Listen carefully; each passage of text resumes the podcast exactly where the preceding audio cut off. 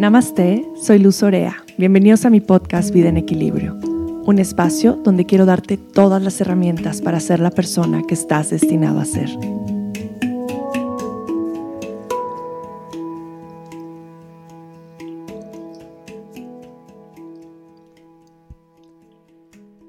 Bienvenidos de vuelta a un episodio más de Vida en Equilibrio. Muchísimas gracias por, por, escuchar este podcast, por estar haciendo esta comunidad y por interesarse en todos estos temas que nos ayudan a evolucionar como seres humanos en todas nuestras áreas.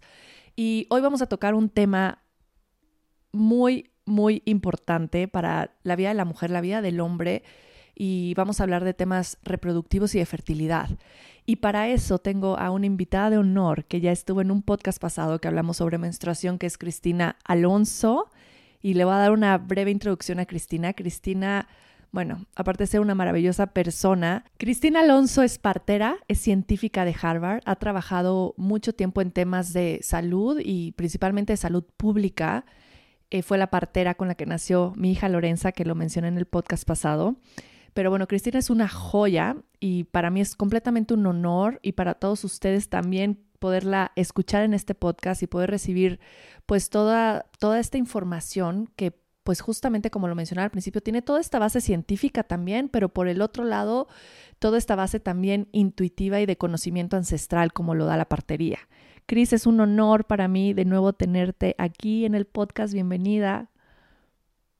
Gracias, Luz. Qué gusto. Y aparte, qué gusto seguir hablando de estos temas que, que, que, a mí me encantan y que a ti te encantan. Y espero que a la gente les encante este tema. Totalmente, yo creo que sí, porque es un tema que tenemos por ahí bastante escondido también, como cuando hablamos de la menstruación.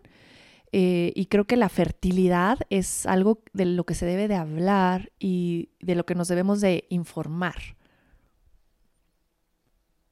Sí, sí, sí, es un eje sabes que la fertilidad es un poco como que nuestro eje creativo, ¿no? Es como, como saber, es como si yo te preguntara, oye, ¿y sabes cuándo vas al baño? Y me dijeras, no, no tengo ni idea. Claro. Entonces, saber cómo estamos en, en nuestra capacidad de fertilidad y qué significa eso, creo que es una puerta a conocer nuestro cuerpo y nuestros ciclos súper importante.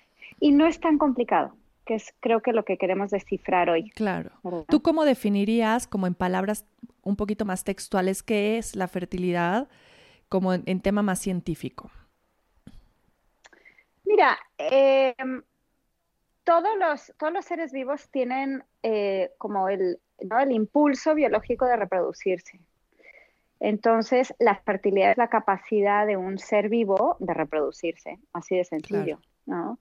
Como mamíferos em, tenemos el, como que la, particularidad de que tenemos que reproducirnos con otra persona, o sea, necesitamos ayuda de alguien, sea una persona ¿no? sintiente o un donante, y también necesitamos gestar a ese bebé adentro de nuestro cuerpo. Entonces, en, cuando hablamos de fertilidad, tenemos que tratar los dos temas, eh, tanto cómo están las semillitas, ¿no? los óvulos de la mujer y el esperma del hombre, y cómo está el útero para poder gestar el bebé y que nazca a tiempo para que pues, nazca un bebé sano y vivo y fantástico. Totalmente. Y, mucha gente pregunta, y algo, bueno, primero, algo que a mí me ha llamado mucho la atención, Cris, es que eh, en estos últimos años cada vez ves más y más frecuentemente muchos temas de infertilidad y a mi consulta llegan muchas mujeres que, no se pueden embarazar y son mujeres jóvenes y, tal vez pues puede ser que sean mujeres sanas.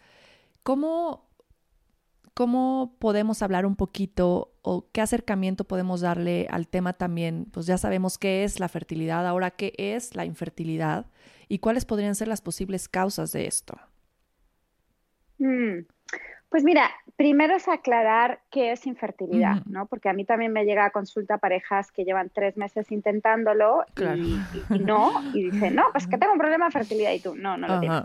Exactamente. Infertilidad es cuando una pareja que tiene una vida sexual activa, o sea, activa significa dos o tres veces por semana, eh, sin ningún tipo de protección, eh, están haciendo el amor y no han logrado embarazarse en un año. Mm. A partir de los 35 y sobre todo después de los 40, eh, ese tiempo lo acortamos a seis meses porque queremos que la pareja se quede embarazada más rápido porque tenemos un poco el tema de, que el tiempo es importante. Entonces, eh, lo, primero es que la pareja, eh, cuando decida, ahora aquí tú y yo vamos a coincidir en que las dos estamos de acuerdo que debería de ser una decisión consciente, Por de que digamos, oye, pues deberíamos de tener un hijo, ¿qué significa eso para ti? Muchas peleas que se tienen en el posparto que se podían haber hablado antes, mm. que no van a dejar de ser peleas, pero que son temas que hay que hablar antes. Eh, y, tenemos ahora un poco como, yo creo que uno de los temas de, infertilidad es que tenemos la idea de las películas, de, los libros, ¿no? De, de, un poco la calle, de que te vas de fiesta, te pones una peda, te vas a casa con alguien y al día siguiente amaneces mágicamente embarazada, ¿no? ¡Sorpresa! Baby on board. ¡Sorpresa! Y, también lo que pasa es que evidentemente para los adolescentes y para el embarazo no deseado, pues no queremos que la gente se quede embarazada cuando no quiere. Entonces, parte del marketing y de la comunicación alrededor de los métodos anticonceptivos es, te puedes quedar embarazada en cualquier momento. Pero ¿qué pasa? Que vamos a hablar del otro lado de la moneda. ¿Qué pasa cuando te sacaste el DIU, dejaste de tomar pastillas, él ya dejó de usar condón, lo que sea, y llevas un año dándole y te has ido de vacaciones y te has relajado y, y ya te pusiste la peda y ya te hiciste el detox ayurvédico y ya te fuiste a como y sigues, ¿sabes? Y todas tus amigas embarazadas y tú no, ¿no? Entonces, después de un año, ahí sí ya necesitas empezar a investigar quién de los dos tiene el problema, si es uno, si son los dos y si ese problema se, puede resolver y cómo. Claro, ahorita mencionaste algo muy importante y es algo de lo que más nos preguntamos cuando nos preguntaron cuando anuncié que iba a grabar por podcast contigo y era sobre la edad. ¿Qué sucede con la edad en este lapso entre los 35 y después de los 40 que mencionabas, que es como tan importante eh, y que puede afectar la infertilidad? ¿Qué sucede en esa edad en el cuerpo de la mujer? Y, si es solo en el cuerpo de la mujer o también en el cuerpo del hombre. Mm. Sí, mira, em, en la edad pasan dos cosas. Primero que con el tiempo te vuelves más sabia. Claro. Entonces tomas las decisiones con bastante más juicio y más sabiduría. Entonces eres muy, más cuidadosa. Mm. Em, las madres después de los 35 años lo piensan mejor. Ahora, dicho eso, las madres después de los 35, después de los 40 son muy buenas madres. Mm. Quiero aclarar eso, ¿no? Em, ¿Qué pasa? Que la calidad de los óvulos empieza a bajar. Entonces, a partir de los 35 y a partir de los 40, sobre todo, em, los óvulos ya no son tan, digamos, tan desarrollados como antes de los 35. Que significa que tienes más probabilidad de que ese óvulo no tenga todo en orden como debería de estar y entonces es más difícil que reciba un espermatozoide, que se implante en el útero y no desarrolle como un embrión y entonces pues desarrolle algo que no es un embrión, ¿no? Mm. Un, lo que llamamos un saco vacío o algún, alguna bola de células que realmente no va a llegar a ser un embrión y entonces eso lo expulsas o puedas tener un bebé con un síndrome de Down o algún problema genético a partir de los 35 hay más probabilidad de que tengas un óvulo con algún problema genético que eso te pueda llevar a tener un bebé con algún síndrome de Down o algún problema genético que luego tengas que atender el resto de su vida.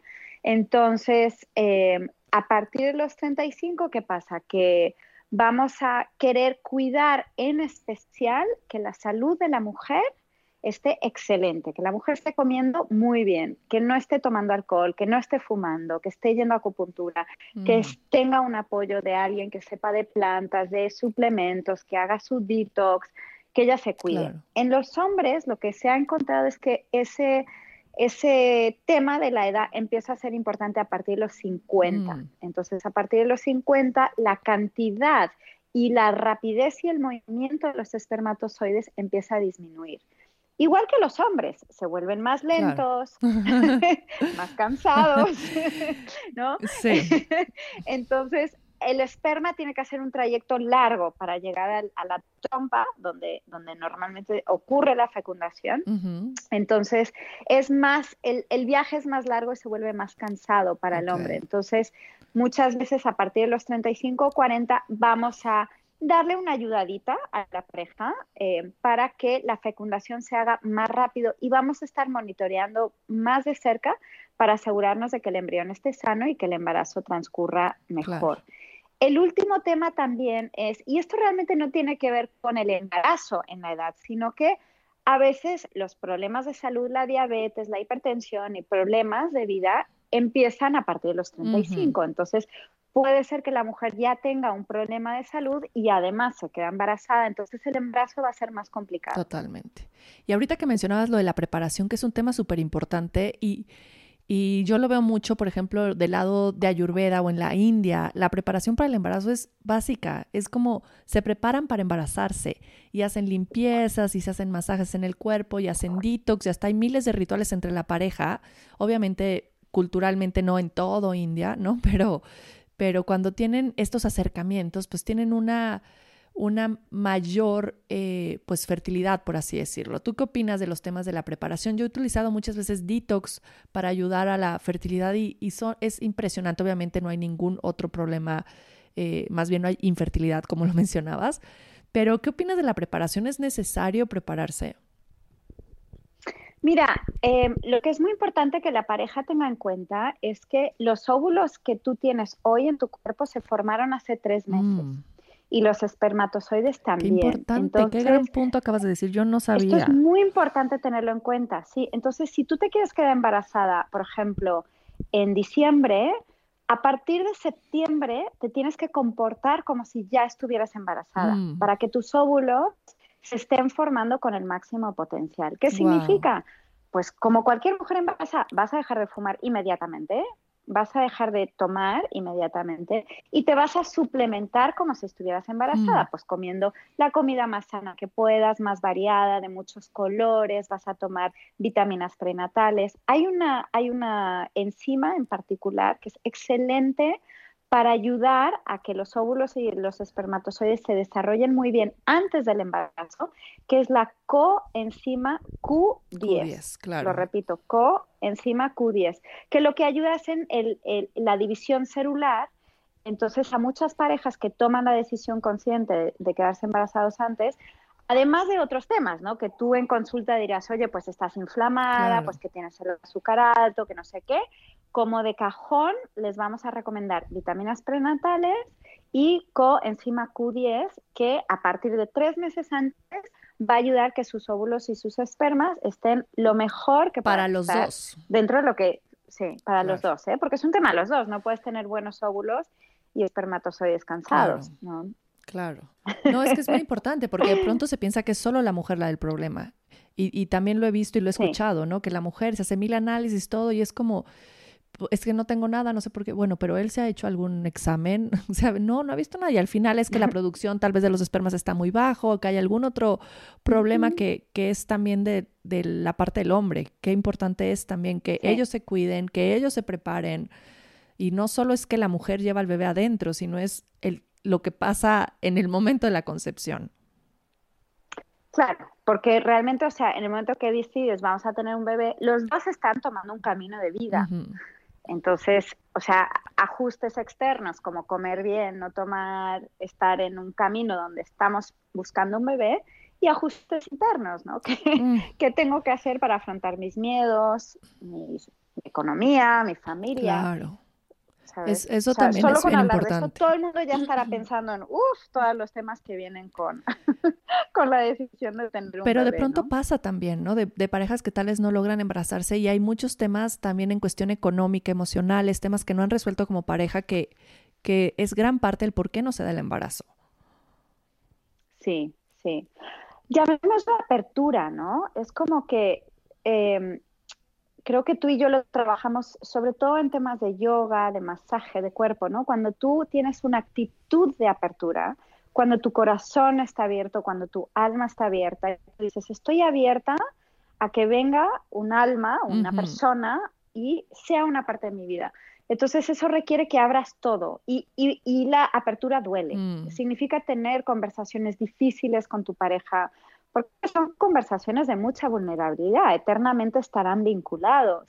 significa mirar tu pasado, tu familia, cómo te criaron a ti, mm. quieres criar a tus hijos así, quieres, de qué manera se van a involucrar tus papás, vas a hablar de religión, de sexo, de drogas, de dinero, dónde vamos a vivir, ¿sabes? O sea, son muchas preguntas que por más abiertas que estemos, abiertas mujeres y hombres y estemos hablando de estas cosas muy difíciles, va a permitir que a nivel muscular profundo también nos abramos a la posibilidad. Muchas veces eh, el cuerpo de una mujer que está atravesando un problema de, infertilidad está muy tenso. Ella está con dolor, está tensa y además tiene mucho dolor, sufrimiento, rencor, cosas no dichas que están adentro y las está guardando y todo eso crea tensión.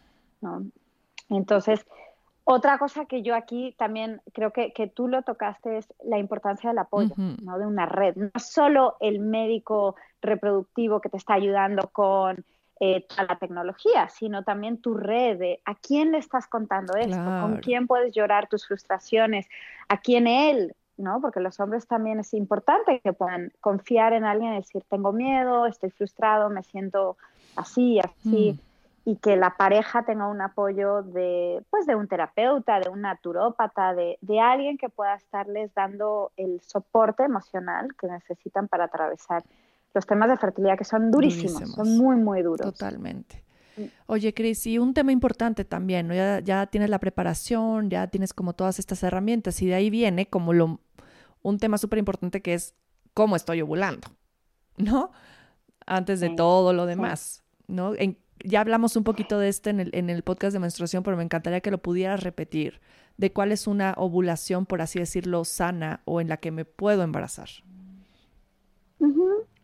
Mira, es súper importante que la mujer empiece a registrar su regla y empiece a prestar atención a los síntomas de la ovulación. Entonces, en el podcast sobre menstruación hablábamos de que eh, queremos que la ovulación ocurra de 7 a 15 días después de la regla.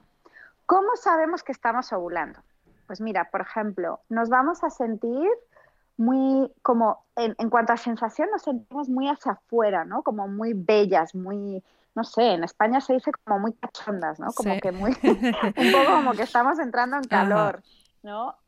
A veces nos sale un poco de acné, ¿no? Hay mujeres que les sale un granito, a nivel vaginal vamos a sentir mucho flujo vaginal mm. y ese flujo vaginal debería sentirse como, como un chicle pegajoso, porque el propósito de ese flujo vaginal es enredar al espermatozoide para que no se pueda caer, para que se quede en la vagina y no se vaya a la cama o al pantalón y que se quede adentro del cuerpo de la mujer el máximo tiempo posible para que pueda subir y resultar en un embarazo. Mm. Entonces, el síntoma más obvio, más fácil de detectar en casa es checar todas las mañanas, checar el flujo, te metes un dedo en profundo en la vagina y, lo, aprietas con el otro dedo y ves qué tan pegajoso es ese, ese flujo vaginal. Y la otra cosa es medir la temperatura. Mm. Resulta que cuando ovulamos liberamos una hormona que hace que nuestra temperatura suba medio grado. Es muy poquito. Pero eso es un síntoma que entonces sabemos que nuestro cuerpo ya ovuló. Entonces muchas mujeres que están buscando quedarse embarazadas se toman la temperatura igual. Primero en la mañana, sin tomar agua, sin tomar nada, te pones un termómetro en la boca y vas empezando a registrar tu temperatura y vas a empezar a ver que más o menos a mitad de vez, a mitad del mes vas a tener un subidón mm. de la temperatura medio grado. Eso te va a indicar de que estás ovulando. Si no lo ves, es momento de buscar ayuda. Luego también están las tiras de ovulación. Hay unas tiras que son como tiras de embarazo que las puedes comprar en la farmacia. Ya estamos hablando de, gastar un poco de dinero. Y haces PIS como si fuera una prueba de embarazo y te va a medir la hormona que libera el óvulo. Y entonces tú ahí puedes empezar a ver cuánta hormona tienes. Cuando ya la tienes al máximo, máximo, esos son los días más fértiles. Entonces, parejas que están, sobre todo mujeres que tienen un ciclo un poco irregular o largo, les gusta mucho usar las pruebas de ovulación porque te ayuda mucho un poco a cerrar la ventana. Ahora, la, recomendación es que las parejas que están buscando un bebé tienen que hacer el amor cada dos o tres días. Mm. el esperma puede vivir en tu cuerpo tres días. Entonces, si están haciendo el amor cada semana, no va a ser suficiente. Claro. Entonces, ahí hay otros temas que hay que hablar, ¿no? Si él está lejos o si hay problemas de pareja o hay temas sexuales. Baja líbido. ¿no? O no hay ganas. Si hay tristeza, ¿no? Porque están también pasa eso, que dices, bueno, estoy ovulando, tenemos que hacer el amor. Pues no, ¿no? Mucha gente dice, pues no. eso no es muy interesante, ponerle un poco de, calor al asunto que, pues, como decíamos antes, ¿no? Un poco de apoyo siempre viene bien para que no se vuelva tarea. Totalmente. Y ya, o sea, ya me preparé, ya tengo bien todos estos temas de ovulación, estoy eh, ovulando, la edad, todo está bien. Mi, mi mi pareja también. Y puede ser que no, no estoy siendo fértil. ¿O en qué momento se llega a la decisión de, de congelar óvulos? Esa también fue una, una pregunta que, que, me mandaron mucho y fue como, ¿qué, ¿qué opina de congelar óvulos? ¿En qué momento es necesario? Tengo 37 años, tengo que empezar a congelar óvulos. Y a mí lo escuché tanto con una de mis mejores amigas. Ella tiene 36 años y sus papás desde los 33 estuvieron friegue y friegue con que congelara óvulos porque no se había podido embarazar, porque tuvo dos pérdidas anteriores, ¿no? Y congela y congela y congela. No, no congeló óvulos, está embarazada, todo ha salido maravilloso ahorita, pero ¿en qué momento es, no? Necesario.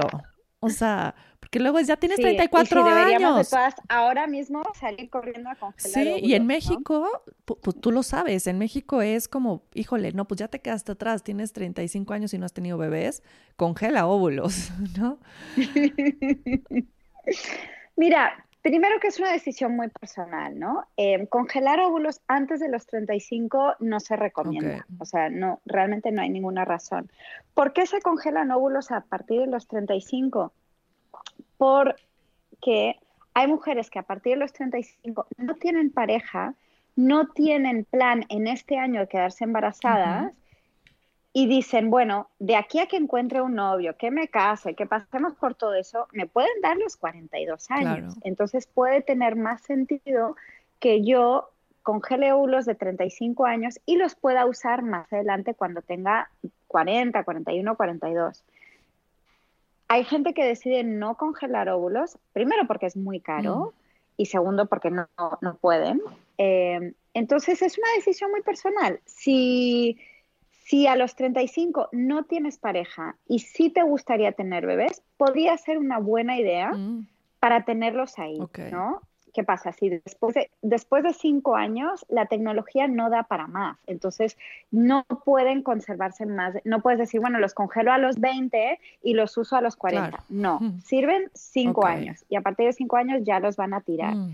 Entonces, y luego hay mujeres que por ejemplo, un caso que es bastante típico en Europa, mujeres congelan a los 35, a los 40 todavía no tienen pareja y dicen, bueno, nunca encontré pareja, pero sí quiero ser mamá. Entonces pueden hacer una fecundación in vitro con ese óvulo congelado, con un donante, y entonces pueden quedarse embarazadas de su mismo óvulo, pero el óvulo tiene cinco años menos, entonces la calidad ah, puede ser que sea mejor. Totalmente.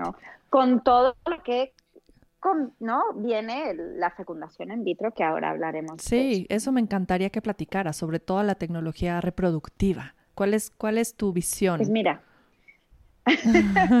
Mira, yo creo que, que, para empezar tenemos que verlo como, como un como un instrumento de magia. Sí, y quiero interrumpirte un eh, segundo, porque esto es muy importante recalcar. Lo dije al principio del podcast, pero tú teniendo estas dos líneas que me encantan y, y que por eso escucharte es un deleite, porque puedes hablar desde la, la cabeza y también desde el corazón al mismo tiempo, y eso es bellísimo pero, pero creo que lo que vas a comentar ahora, pues justamente a ver con este mismo enfoque, ¿no? Desde tu enfoque de partería y de toda esta sabiduría ancestral que tienes, con todo este enfoque, enfoque científico que tienes también y de salud pública y de, y de todo el tema que pues has estado desarrollando también en Harvard, ¿no? Entonces, que es impresionante, que yo creo que... Sí, no, qué deleite escucharte, en serio, Cris.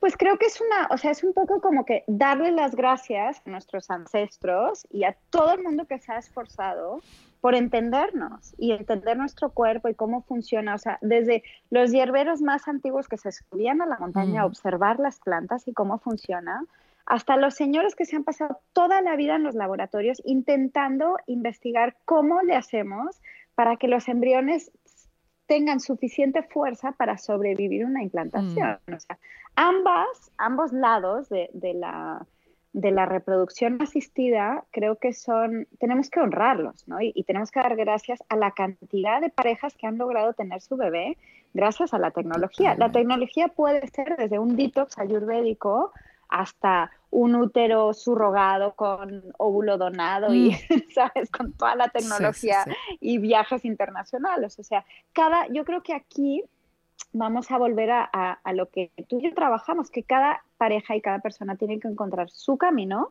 sus valores, qué, qué es lo que sí y qué es lo que no, y saber que eso puede cambiar y encontrar algo donde ellos estén cómodos, donde se sienten informados, donde se sienten protagonistas del proceso y que ellos están tomando decisiones, ¿no? Que no es, no es el hospital que está tomando decisiones por ti, que te sacaron óvulos, sino tú sacaste tus óvulos, te los congelaste y vas a hacer esto con ellos, claro. Y siempre volver a esto, como que cada vez que tomamos una decisión en la eh, tecnología reproductiva, que ahora hablaremos de los detalles de, de, cuál es un poco la escalera de la tecnología, pero creo que cada vez antes de tomar una decisión, tomar un respiro, ¿no? Ir a una clase de yoga, mm. meditar y decir, ¿esta decisión la estoy tomando yo? ¿O la estoy tomando por la vorágine de la edad? ¿O la estoy tomando porque mi suegra quiere un nieto? ¿O la estoy tomando porque eh, no sé qué actriz se hizo no sé qué rollo y tuvo gemelos? ¿no? es, mi decisión, es una decisión que estoy tomando por presión, por moda, por, por tristeza, por vacío. Y, y allí es donde también creo que las, las antiguas artes de la meditación, del yoga, de la pausa, del, de la escucha, nos ayudan a poder tener una relación con la tecnología que sea honesta y que sea íntegra, mm. ¿sabes? Completamente. Yo apenas escuchaba la historia de, de Oscar Madrazo, que es es aquí como muy conocido en México de la televisión y me tocó estar con él en un summit y contó su historia porque él es gay y toda la vida quiso tener familia y pues nunca tuvo, nunca ha tenido como una este, pareja que haya querido tener familia también y al final dijo yo muero por ser papá, ¿no? Y total fue el primer latinoamericano, imagínate, el primer latinoamericano en utilizar o rentar un vientre para tener su bebé y tiene dos hijos increíbles ya de 12 años, ¿no? Como que abrió esa brecha a utilizar toda esta, pues ahora sí como lo decías, toda esta magia de la tecnología reproductiva, ¿no? Donde él puede ser papá, donde tiene dos hijos magníficos, donde tal vez lo oyes y, mucho más en, nuestra cultura y es como, ¿cómo? Renta un vientre, ¿no? Que eso pasa mucho. O con toda esta asistencia durante la reproducción y que al final es una bendición, al final sigue siendo vida, al final sigue siendo un milagro. Sí, sí. Y sigue siendo, o sea, por ejemplo, no hay nada más intencional que la tecnología reproductiva. O sea, las parejas que se embarcan en el camino de, ¿no? de, de fecundación in vitro, de úteros, de el, el, esfuerzo, el dolor, la inversión económica es impresionante. Entonces, tenemos que honrar que esas parejas, eh, su nivel de intencionalidad es muy alto. Lo quieren con todas y, y no verlo como que, ah, pues es que la tecnología y ahora las cosas no son como son. Ahora tenemos acceso a una tecnología. Antes las mujeres sufrían en silencio y los hombres las abandonaban cuando había un problema de fertilidad. Ahora no, ahora podemos resolverlo y creo que tenemos que, que cuidar mucho eh, nuestra opinión y nuestro juicio. Sí alrededor de, las parejas que deciden acceder, ¿no? Y normalizarlo un poco, ¿no? Para que las parejas sepan que, que, pues bienvenido, ¿no? Y que estoy aquí para escucharte y darte el apoyo que, que necesites. Totalmente, eso, eso que dijiste, qué importante es y qué bonito tocar ese tema, porque también recuerdo mucho una conversación con una señora ya grande, con sus hijos grandes, que me decía, cuando nosotros estábamos viendo si queríamos otro bebé o no, me decía, bueno, si se la siguen preguntando, nunca lo van a tener. Yo nunca le pregunté a mi esposo. Si yo le hubiera preguntado, no tendría ni un hijo, ¿no? Y fue como, su respuesta fue tan impactante para mí. Dije, ¿cómo vas a traer un bebé al mundo sin decirle a tu pareja, ¿no? O sea, como que no me, no, no me entraba, pero la mayoría de las veces sucede así, ¿no? Es por sorpresa, es, híjole, el pilón, ¿no? Eh, no, no queríamos otro, pero pues bueno, ni modo, ¿no? Y es como, ¿cómo puede ser que no estemos realmente intencionando y llamando a esa alma ¿no? Esa estrellita del cielo que tal vez está ahí esperando para, para venir y formar parte de nuestra familia, ¿no? Pero justamente este tema de la intención, qué importante es. Sí, sí, sí. Sí, saber que pues dentro de eso tenemos que cuidar mucho el, ¿no? los comentarios, el, ¿no? Por ejemplo, este comentario de, bueno, si se relajan todo va a salir bien, ¿no? Y hay parejas que dicen, llevo siete años relajándome y no me ha pasado nada. Sí, o que quieres dar consejos, ya esto, lee este libro que leí buenísimo sobre las hormonas, te va a servir. Es como, sí, también es tan delicado. ¿Tú cómo recomiendas abordar cuando, por ejemplo, tal vez, eh, no sé, siendo el propio caso de alguien que, no, que no se haya podido embarazar o cómo poder abordar ese tema con personas cercanas a nosotros que no han podido embarazarse, que es tan importante, cómo tocar ese tema, cómo poder acercar, cómo poder ser apoyo para esas personas sin querer estar eh, recomendando, dando consejos inapropiados. Creo que lo acabas de decir tú, o sea, sin recomendar y sin dar consejos, más bien es ponerte en un lugar de escucha, mm. ¿no? De decir, ¿cómo están? ¿Necesitan algo? Hay algo en, ¿De qué manera los puedo ayudar? La misma manera que vas a apoyar a una mujer que está embarazada, una mujer que está atravesando un aborto, o la, ¿sabes? Cualquier proceso de vida es, en vez de decir lo que tienes que hacer con tu vida es esto, es decir, ¿de qué manera puedo apoyarte yo? ¿Qué necesitas tú para saber que yo te quiero y estoy aquí mm. por ti? Y a veces la gente, yo a veces, me acuerdo mucho una conversación con un amigo que me dijo, ¿de qué manera te puedo apoyar? Le dije, necesito que me des consejos directos, dame instrucciones. Mm, entonces me dijo, ah, bueno, entonces ahora te voy a decir qué hacer pero yo le pedí que me diera instrucciones, que es muy distinto a que alguien te diga, lo que tú tienes que hacer es irte de viaje porque yo a mi luna de miel me quedé embarazada en Italia, entonces en Italia te vas a quedar embarazada. No, en Italia no te vas a quedar embarazada. Vas a subir solo 5 kilos, pero de helado y de pizza, pero... Ay, qué risa. Sí, bueno, qué importante y qué, qué bonito poder tocar este tema, porque creo que de pronto nos hace falta tener esta asertividad en la manera en la que nos comunicamos con los demás, ¿no? Y más como en estas situaciones específicas y tal, también tan cotidianas ya de la vida.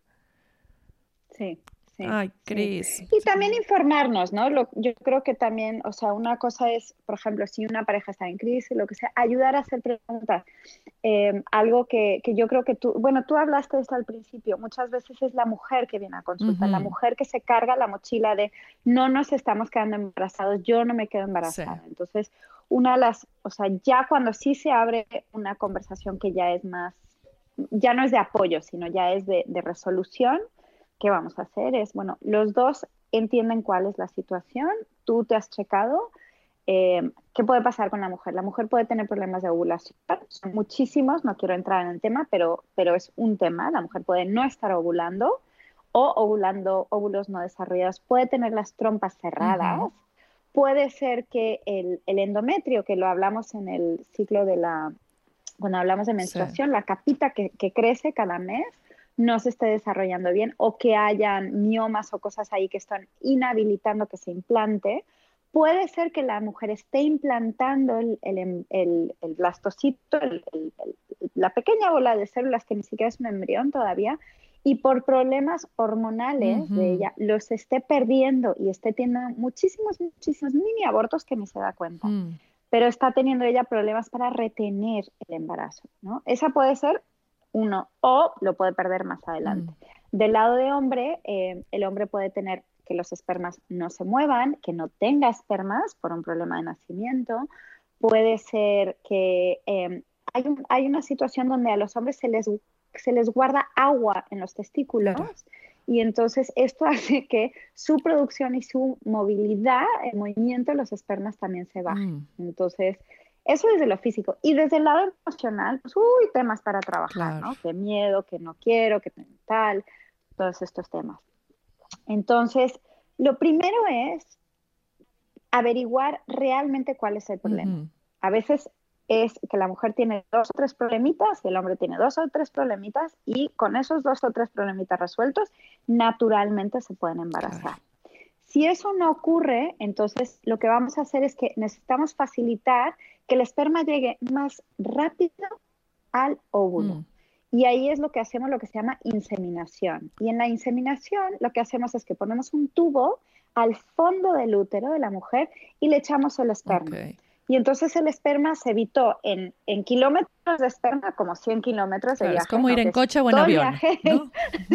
es como mandarlos en avión. Sí, es como agarrarse un avión, así, helicóptero al fondo del útero para que esté mucho más cerca del óvulo y entonces se evite el moco y el mm. cuello y como que, ¿no? Anticuerpos de la mujer, cosas así que puedan inhabilitar la capacidad del esperma de llegar al óvulo. Si la inseminación no funciona, entonces ahí ya vamos a entrar a lo que se llama la fecundación in vitro, mm. ¿no? El FIF. Y ahí lo que hacemos es que hacemos que la mujer ovule mucho, ¿no? Esto es bastante más complicado de lo que parece. Lo primero que tenemos que hacer es ovular una, eh, producir una ovulación masiva en la mujer. Entonces, ¿qué hacemos? Que, que, le damos hormonas para que ella, en vez de sacar uno o dos óvulos en un mes, saque 17, 18 que es un impacto hormonal. Las mujeres se sienten como si estuvieran a punto de parir 14 gatitos, ¿sabes? O sea, te sientes muy hinchada. Entonces, ya que ovulas, a veces, muchas veces te dan este, hormonas para ovular y entonces con una pequeña cosita, como un tubito, te sacan todos esos óvulos y dependiendo, puede ser que si los quieres congelar, entonces los congelas y de ahí lo que pueden hacer es em, agarrar el esperma de tu pareja o de tu donante y en ese momento, en vivo, pueden empezar a fecundar embriones o los pueden congelar y más adelante los pueden congelar, ¿no? A veces se quieren hacer pruebas genéticas para ver si los óvulos tienen algún tema, ¿no? Sobre todo en mujeres más mayores que, que pueden tener algún problema genético con el óvulo. Entonces lo que hacemos es que metemos el espermatozoide adentro del embrión y eso si pega, ¿no? Si, si, se aceptan mutuamente, eso se empieza a desarrollar, ¿no? Dos células, cuatro, ocho, dieciséis, ¿no? Como las películas de National Geographic. Wow. Esperamos tres a cinco días, ¿no? Y la decisión de implantar entre tres a cinco días es, es muy técnica y eso ya es una conversación con, que se tiene con el, el médico de asistencia reproductiva. Y más o menos cuando el, el embrión tenga tres a cinco días, se implanta un embrión, antes se implantaban dos o tres, ahora se ha visto que lo más recomendable es mm. implantar uno nada más. Se implanta un embrión y antes lo que hacía también es que se provocaba una preregla, o sea, a la mujer le daban hormonas para que empezara a tener un, endometrio muy grueso, ¿no? Ahora más y más se está empezando a promover que la mujer tenga lo que se llama un ciclo natural, ¿no? Que ella y cuando está a mitad de ciclo, como si fuera a ovular naturalmente, que lo va a hacer, se le implanta el embrión por otras razones que no voy a entrar.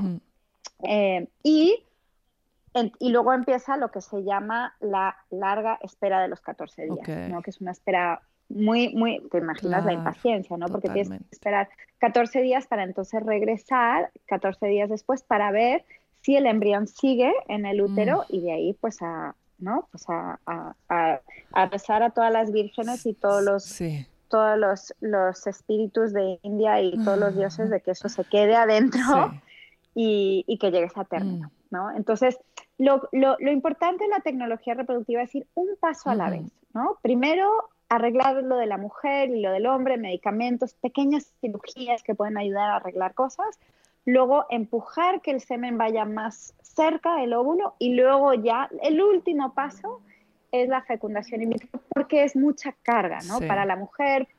Eh, y luego, pues que no hay, hay, hay más riesgos, ¿no? Hay, hay, más probabilidad de aborto, más probabilidad de, de bebé prematuro. Y una cosa que, que sí se está viendo es que en toda la tecnología reproductiva, la acupuntura, la alimentación, eh, técnicas de manejo del estrés, el yoga, ya la ayurveda, los masajes, todo, todo, todo lo que es el apoyo em, holístico al cuerpo entero mejora 3, 4, 5, hasta 7 veces más la probabilidad de llegar a término de tener un bebé sano y vivo. Wow. Entonces, la, la, importancia de integrar los mundos en la tecnología reproductiva es, es exquisita, es importante. Claro, como en todo, ¿no? Hacerlo todo tan integral que no estar peleado con la ciencia ni tampoco con lo holístico, sino va de la mano completamente.